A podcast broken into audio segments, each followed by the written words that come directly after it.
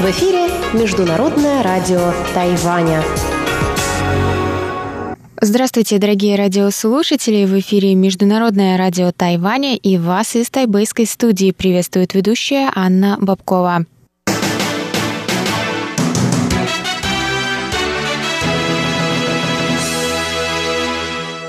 Сегодня среда, 5 февраля, и мы начинаем наше ежедневное вещание с выпуска новостей сегодняшнего дня, а затем вы, как всегда, прослушаете тематические передачи «Среды», «Китаеведение. Устная история», в которой Мария Ли продолжит свою серию передач «Темная река», новости экономики с Андреем Солодовым и повтор передачи прошлой недели «Звуки города» с Валерией Гемрановой и Иваном Юмином.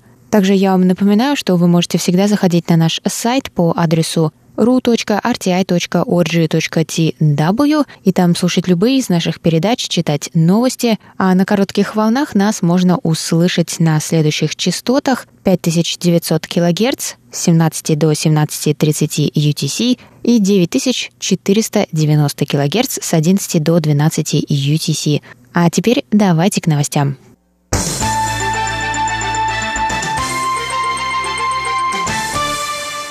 Трое тайваньцев заразились уханьским коронавирусом в Китае. Двое из них находятся в Ухане, один в провинции Гуандун. Об этом 5 февраля сообщил пресс-секретарь канцелярии по делам Тайваня при Госсовете КНР Ма Сяогуан. Еще у двоих тайваньцев в Ухане также подозревается коронавирус. Все пятеро были госпитализированы. Ма заявил, что китайская сторона своевременно предоставляет информацию по вирусу Тайваню. Он рассказал, что с начала вспышки вируса Китай проинформировал Тайваню о ситуации 30 36 раз, а Тайвань-Китай 15 раз. 4 февраля на Тайвань вернулся первый самолет с жителями острова, которые не смогли вовремя покинуть зараженный город перед его закрытием. Чартерным рейсом на Тайвань вернулись 247 человек, трое из них были доставлены в больницу с симптомами вируса, и у одного из них вирус был диагностирован – это стало одиннадцатым случаем заболевания коронавирусом на Тайване. Остальные пассажиры будут находиться на карантине в изолированных палатах в течение 14 дней.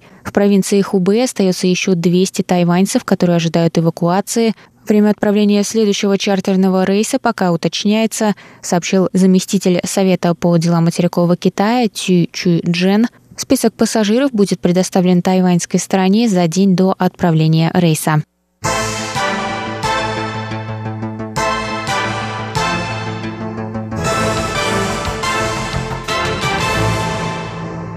Тайваньский национальный исследовательский институт здравоохранения рассмотрит возможность использования медикаментов для ВИЧ-инфицированных в лечении уханьского коронавируса. Об этом рассказал представитель института Джон Сюй 4 февраля. Он сообщил, что первые опыты с препаратом калетра в сочетании с интерферонами показали многообещающие результаты.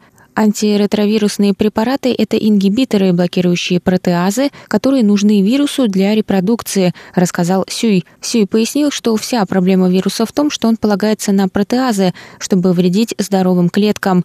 Если мы замедлим их деятельность, то лекарство будет эффективно. В отличие от пожизненного лечения, в котором нуждаются пациенты с ВИЧ, больным коронавирусом достаточно одного приема в самый тяжелый период болезни и их иммунная система справится с остальным. Профессор Национального университета Цинхуа Ли Диавей отметил, что разработка нового лекарства занимает от 10 до 20 лет и порядка 1 миллиарда долларов США, поэтому использование лекарств, уже представленных на рынке для лечения новых заболеваний, позволит сократить время разработки. По данным на утро 5 февраля, уханьский коронавирус был диагностирован у 24 324 человек, 492 умерли, 910 выздоровели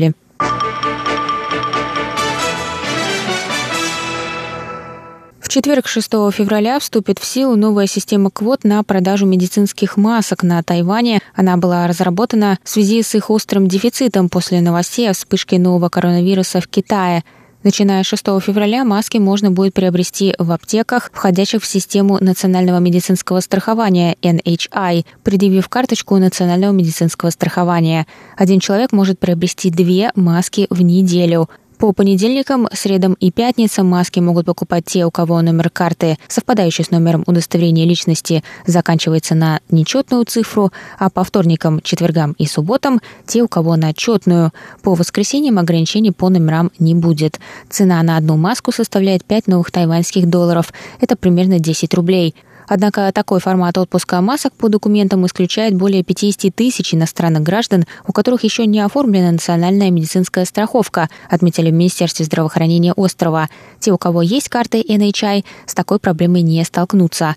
Для оформления тайваньской национальной медицинской страховки иностранный гражданин должен не покидать Тайвань в течение полугода. В связи с этим большое количество студентов-иностранцев, а также студентов и супругов из Китая, которые не могут оформить карты NHI, не смогут приобрести маски, начиная с четверга. Представители ведомства сообщили, что работают над возможностями изменения системы для включения этих иностранных граждан. Они рассмотрят вероятность использования ERC или паспортов вместо карт NHI.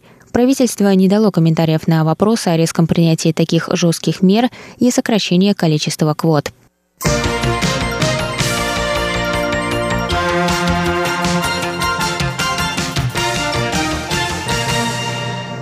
Новоизбранный вице-президент Китайской республики Лай Цинде принял участие в международном круглом столе по вопросам религиозной свободы в Вашингтоне. Лай сказал, что Тайвань защищает свободу веры своих жителей и будет активно сотрудничать с США и международным сообществом в деле защиты религиозных свобод на благо создания общества, свободного от религиозных преследований. Во вторник Лай встретился с тремя американскими сенаторами Джимом Ришем, Бобом Мендезом и Кори Гарднером. Риш выразил поддержку включению Тайваня в мировую борьбу с коронавирусом. Он также поддержал идею соглашения о свободной торговле между Тайванем и США. Мендес сказал, что будет ждать новых возможностей сотрудничества с президентом Цай Инвэнь и укрепления двухсторонних связей.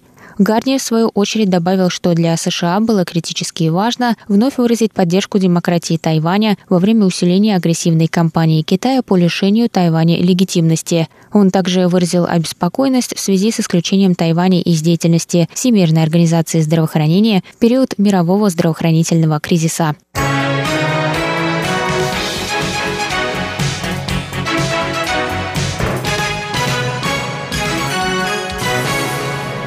Это был выпуск новостей за среду, 5 февраля на волнах МРТ. Для вас его провела и подготовила ведущая русской службы Анна Бабкова. Далее в эфире вас ждут тематические передачи «Среды», а я с вами на этом прощаюсь. До новых встреч! В